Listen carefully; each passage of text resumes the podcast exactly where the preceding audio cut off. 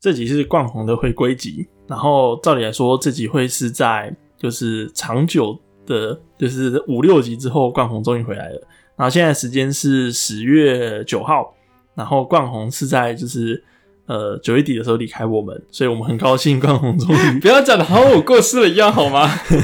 我们很高兴冠宏终于很在两个礼拜后终于重见天日。这样，你知道我这几集录的就是才发现自己一个人 solo 到底有多难吗？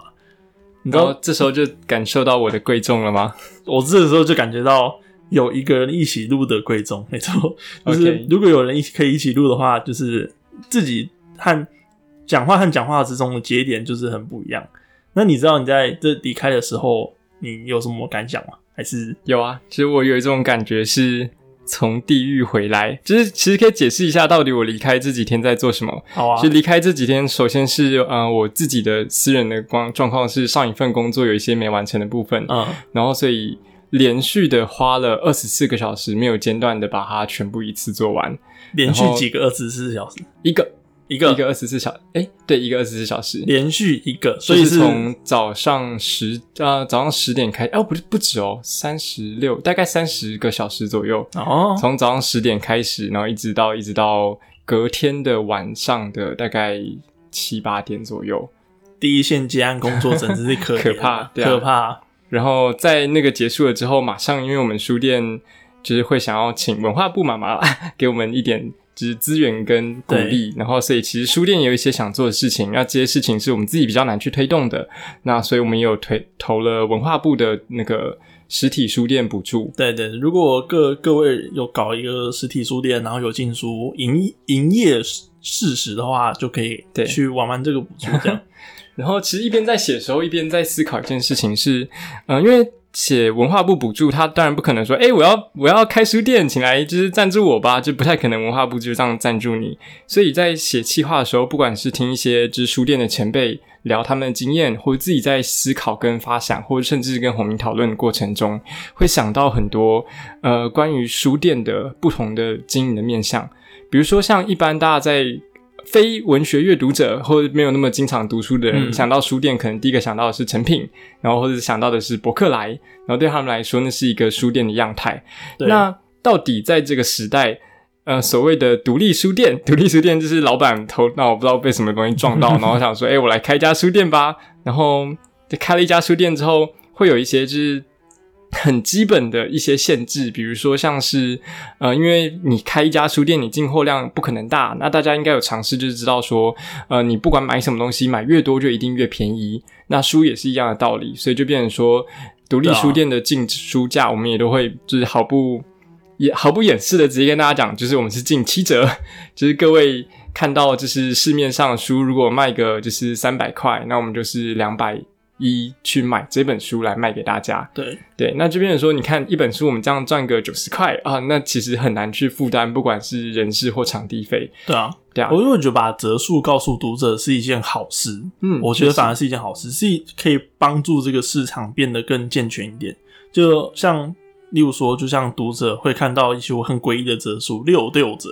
或是五折的时候，他就会知道到底发生了什么事情的。对对那举个例子，那个其实，在各书店中有一个书店，它规模没有像我们想象中那么大，也是最近几年兴起的，是茉莉书店。对，茉莉，对，茉莉书店这你可以讲吗？可以，可以，可以，人家的 know how 你可以讲，我我觉得应该可以。可以吗？没关系，啊不知道是什么啊。对啊对啊。那其实那个茉莉书店，因为其实这都是算半公开的资讯，你到茉莉书店，任何一家走进去就都会知道。嗯，茉莉书店，嗯，应该它的全名其实是茉莉二手书店啦，它是是以贩卖二手书为主。对，那跟一般书店的经营方式不太一样，是它几乎是把书当做一种快速销售的产品。然后他的做法是，就是如果今天你家里有二手书，你就可以一箱一箱的直接搬到茉莉。那茉莉会用零点一折到零点零一折 左右的价格跟你收购，对等于是你一本可能原价三百块的书，他就用三十块跟你买，甚至是就是五块十块跟你买。对然后这样的话，发现说，哎呀，进价跟我们刚才讲的七折就是差超多。我们一本书是买买进来要两百一十块，然后茉莉买进来一本书是三块或者是三十块。但也因为它是二手书，所以因为二手书的情况底下，它可以反过来说，就是挑一些比较书况比较好的书。对，像我有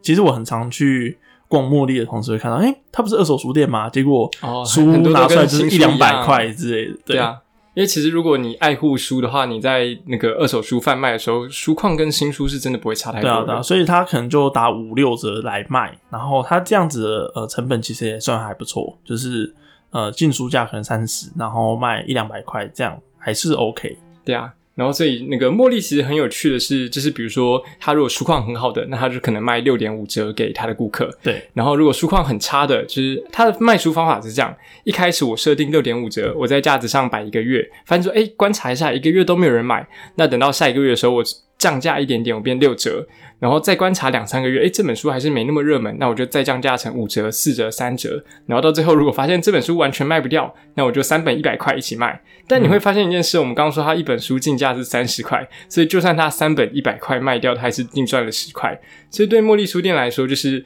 越快速的把书卖掉，它就可以获得越大的净利，然后让它店里的书一直流动，一直流动，这是它的小小的策略，对啊，就其实会觉得蛮厉害的。没错，然后我们观察茉莉书店，它我觉得它还有另一个特色，就是大部分的呃人会忽略的，就是除了我们在观察，就是我不是有一集去讲那个呃独立书店开店指南嘛，它里面有另一个 know how 是呃关于书店的陈设，因为例如说，我们先举一个我们更接近的例子，叫成品。为什么成品会起来的原因，是因为他们是建商嘛，就是如果我们去 Google 成品，然后去看它内政部营业登记的资料的时候，我们发现说，它除了做艺文产业的同时，它其实背后是有好几间就是成品建设。那在做成品建设的时候，我们不要都想建商是一个很邪恶的东西，对。他们在做建设的时候，他们其实是有包含很多设计师、建筑师啊、室内设计师啊、滴滴扣扣的。所以其实我们所有的读者进到成品，会有一个预期心理是，我们会希望看到很漂亮的陈设，以及很漂亮的建筑器材，然后让我们走进书店的时候，让我们有一种置身于上流社会的感觉。甚至有一些成品是它很酷炫的摆饰，像我记得，呃，熄灯的那个成品，它其实的摆饰和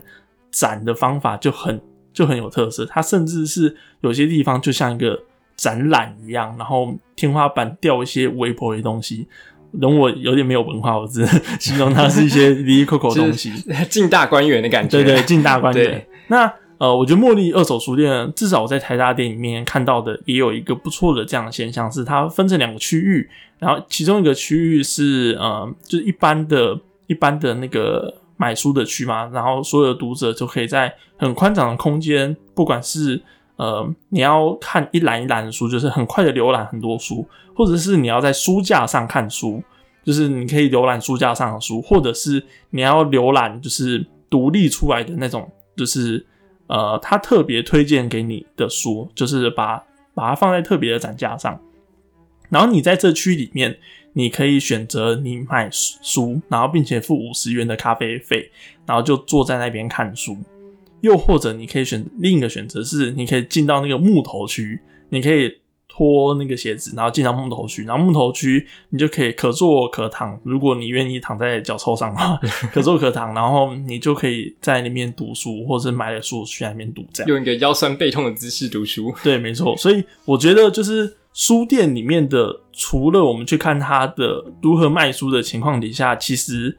第二种感觉是，呃，你走进来之后，然后这间书店给你什么样感觉，而这个什么样感觉就是非常玄乎的一种东西。所以不是说玄乎啊，就是呃，你如何看出设计者的巧思这样。那冠宏还有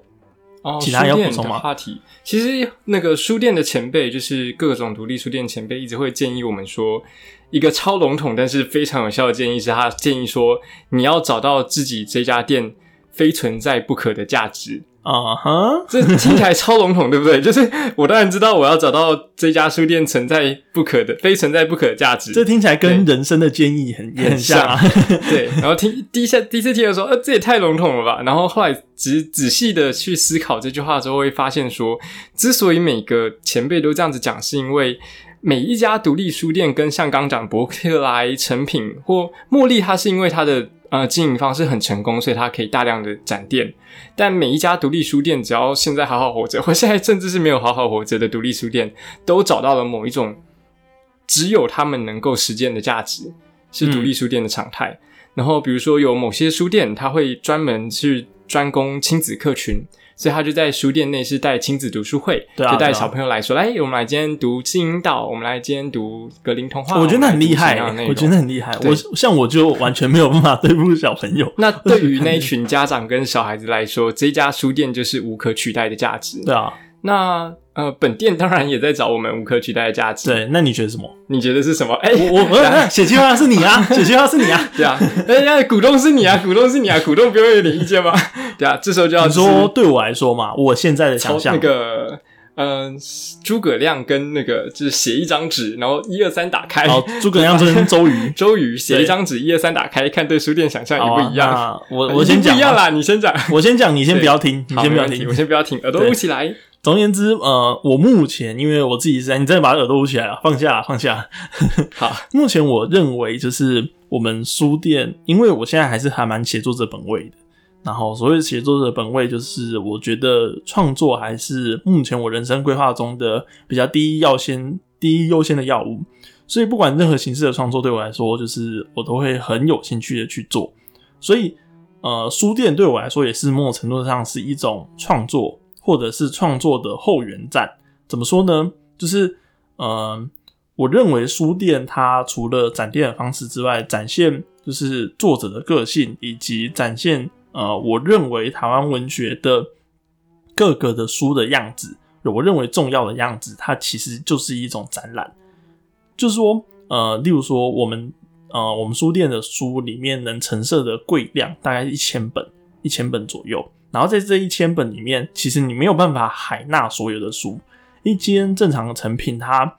不是叫正常成品啊，一间成品它容量的那个书的总量大概是三千，那一千一定是比比人家还要小很多嘛，对不对？所以在这个可能只有人家一小区就一是是是千本了。所以我认为就是有一些书的挑选和甚至是有些书我会重复买，像我认为有些呃迪这个迪这个不正常的人，我觉得这本就很棒，所以我就一次进五本。像例如说太古与他的时间，我最近在读，就是呃二零一八年诺贝尔二零八对二零哎二零一二零一八年诺贝尔文学奖的得主，一个波兰的女作家。然后她在写就是一个叫做太古这个小村庄虚构的太古小村庄所发生的事情，然后她都以时间来做每一章的标题的章节。例如说，呃，今天开本书的开头就是今天冠宏与他的时间，冠宏坐在书店里面，然后经历了什么什么什么什么什么，然后下一章可能就是洪明与他的时间，然后洪明就叙述着他在店内看到冠宏这样这样这样的感觉。然后他就像是呃不同的人，然后不同的世界，他甚至有神的时间，有天使的时间之类的。然后他就去讲述这样的故事，并且经历了八十年这样。然后他是介于它有个时代大背景，是介于就是二次世界大战的时间，就是在德军要攻过来，因为波兰我们都知道有波兰闪电战嘛，然后还有俄军的情况底下，它其实是一个呃。同时经历的世界大事，同时这个小村庄它有发生它自己的小事的一个非常优秀的作品。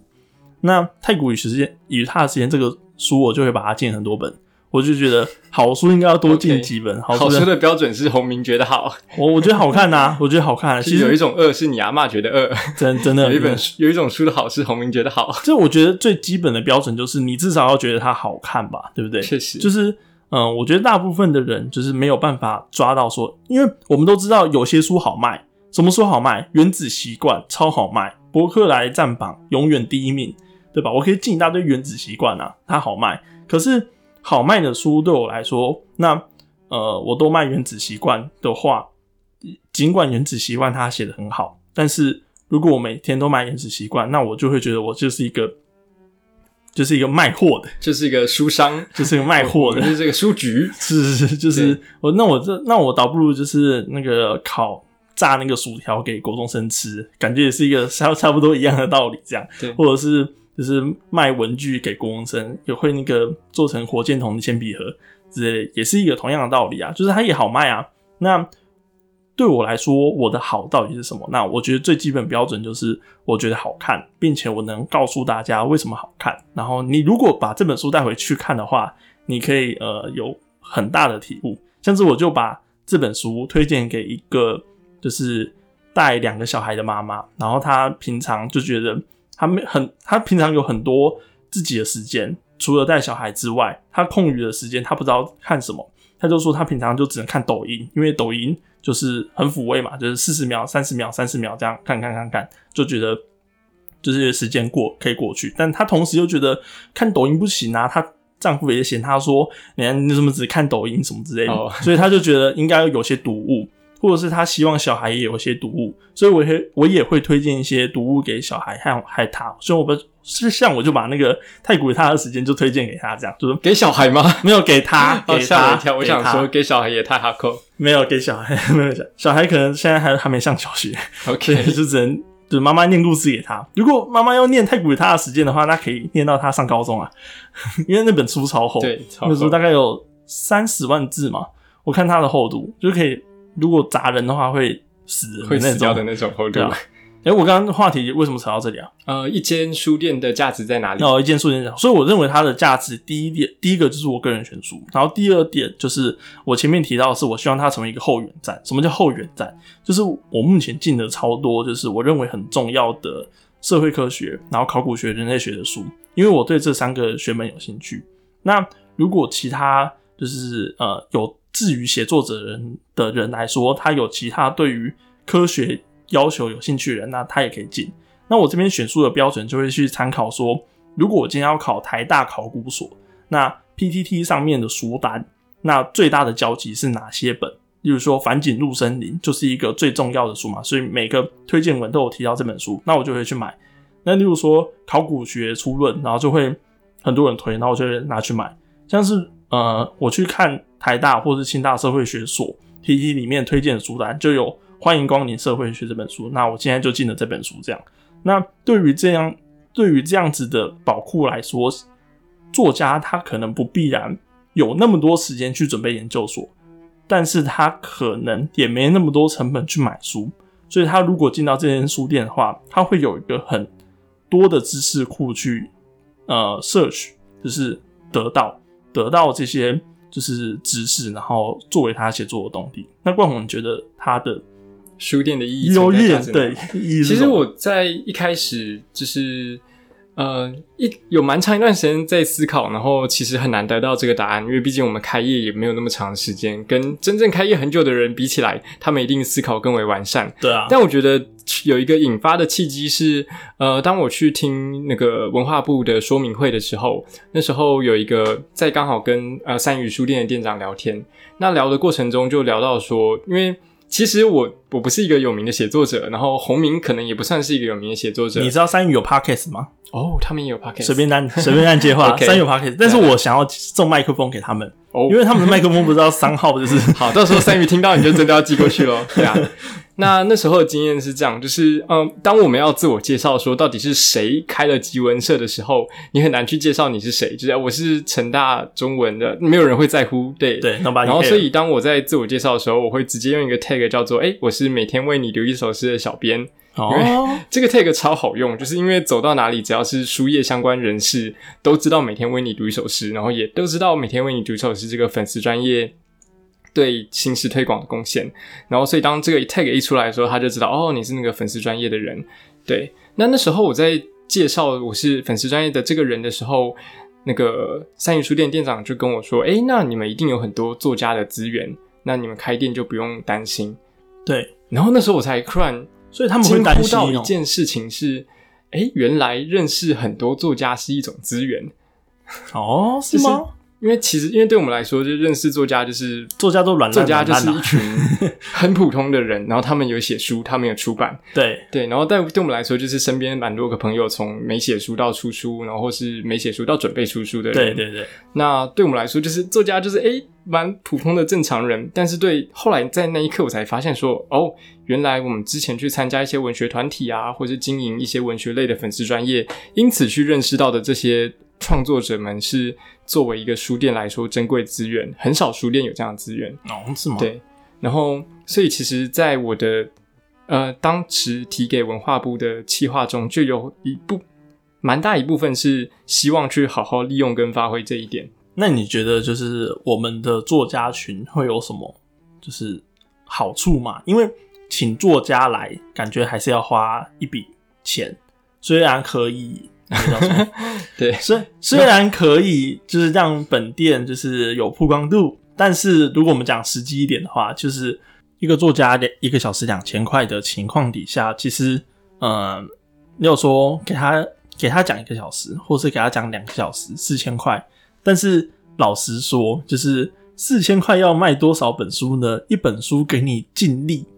一百块就好，一百块超多，尽力一百块，等于是就是等于是你大概四百五的书，然后你你七你你原价卖四百五，然后你的进出价是七折，你大概三百五这样，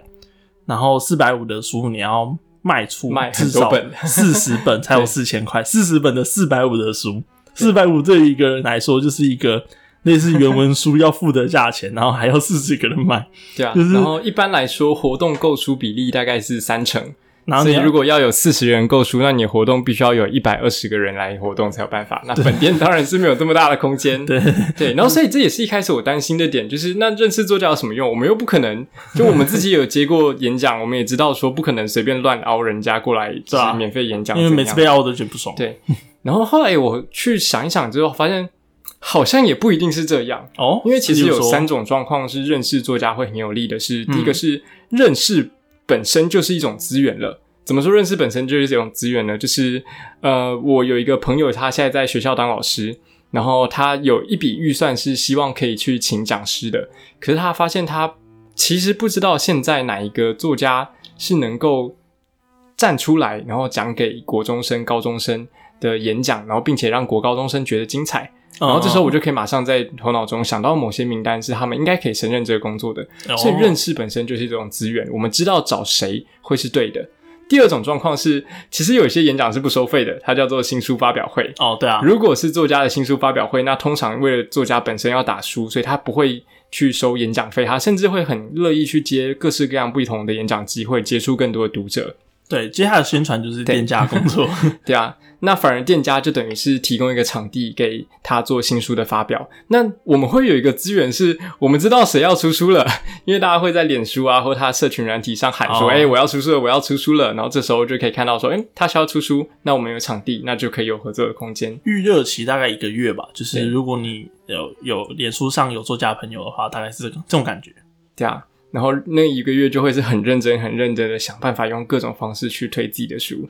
那其实还有第三种，第三种是我们跟作家的合作，其实不只是请他来演讲，因为有时候你把一位作家、两位作家、三位作家一起找过来店内，他们不用演讲，他们聊天，聊天这件事情就可以起到很大的交流作用了。然后，所以其实认识作家这件事情，呃，所能够带来东西，比我想象中的还多很多。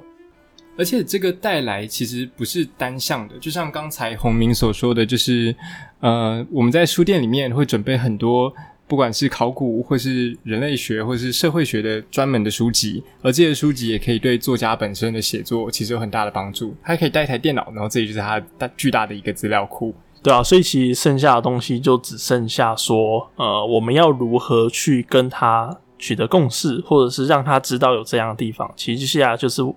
我们的努力吧，或者是也许有一个成功的案例，然后他就能体会说，诶，那到底情况到底是怎样？或者是他就能体会说，哦，原来这个地方是可以，就是让我成长的地方。但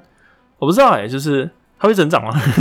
它会成长吗？其实我们有一个很开玩笑的讲法是，就是一般书店都会定一个自己的目的嘛，比如说今年我书店希望营收呃五十万，或者今年我希望扩店扩三间。然后我们有一个开玩笑的书店营业目的，也不完全是开玩笑，是想的很认真，但是讲起来有点像开玩笑是。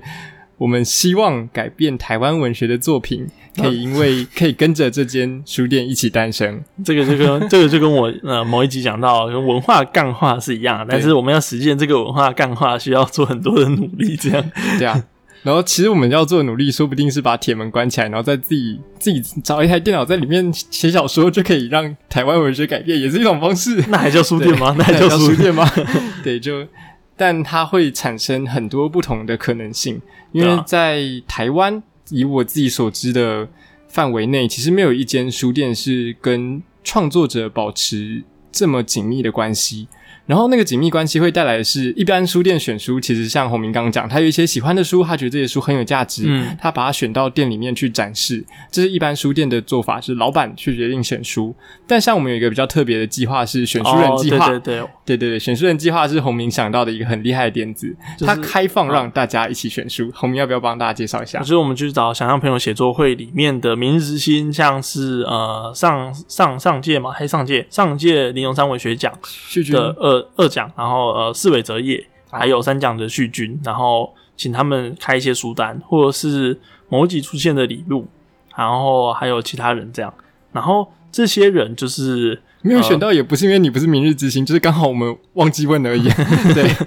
不会啊，不会有人这种，不会有这种人听我们 听我们的 podcast 这样。那总而言之，就是找他们来选书这件事情，其实就会带来很多的呃不同的火花，像是有很多东西其实是我们有接触的，像旭君他本身有研究很多医学相关的东西，还有他会研究就是猴子，他本身对猴子的行为啊，然后就是各式各样的实验都还蛮有兴趣的，所以他自己会呃去研去读这些书，然后我认为就是我们互相交流的一种方法，这样。对啊，然后其实它会体现在一件事情上是，呃，我们会有点开玩笑的说，就是史蒂夫和戴夫都用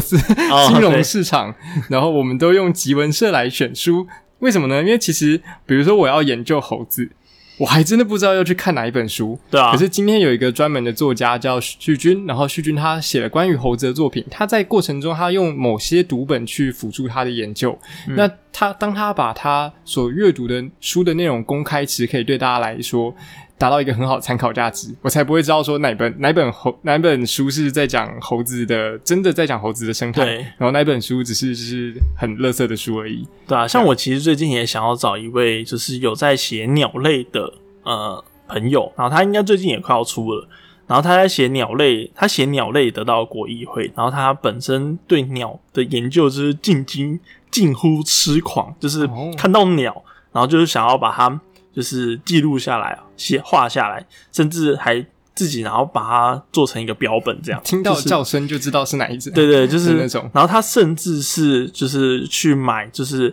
一个欧洲的世界鸟类图鉴，就是这个图鉴含纳了世界上所有的鸟，然后它超厚一本，然后只能在欧洲就是代购，然后他就是找了一堆人，然后一起去团购这本书，这样哇啊，一本书就比我刚刚说的那本书还要厚，它就真的是。真的是随便从楼上放下来就会砸死人那种书，就比字典还厚，比原文书还要厚的那种书。所以我就觉得这些人就是很厉害，然后很厉害的同时，就是如果我们可以交换这些彼此的厉害的话，那也许这个地方就会成为像是钟兆镇的客厅的那种感觉，或是林海音的客厅的那种感觉的效果。就除了我们呃可以聚集在这边创作的同时，然后大家也会可以扩散出去，因为我们一直说网络时代，网络时代让我们呃可以不用透过实体见面聚在一起，但是事实上网络时代也造就了更多纷争，就对，呃我们可以另外拉一起来讲啊，就因为是你看不到对方的脸，不知道对方的情绪，对，所以我们就会说，嗯，我们就会把极端言论放大，我们就会认为说，啊，某些某某人就是一个垃圾这样，然后其他人没有没有没有听过这句话，或是不知道这句话脉络的人，就会觉得说，哎、你是不是想要 diss 我这样？那在这个情况底下，其实我反而觉得，呃，网络